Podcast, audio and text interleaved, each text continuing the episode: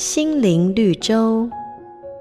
齐王有一次请人作画，问他说：“你认为什么东西最难画呢？”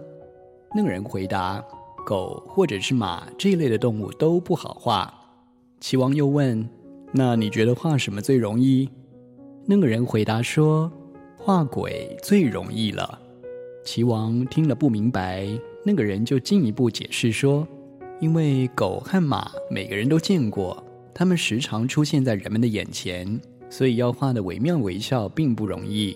而说到鬼呢，没人见过，大家只会凭着想象勾勒他的样貌，所以不论我怎么画鬼，都没有人能评断我画得像不像，自然容易得多了。”如今的社会，虚妄夸大的言语往往比真实平稳的论述更容易吸引人们的目光，而口舌的可怕也就在于它能够凭空杜撰，不受控制。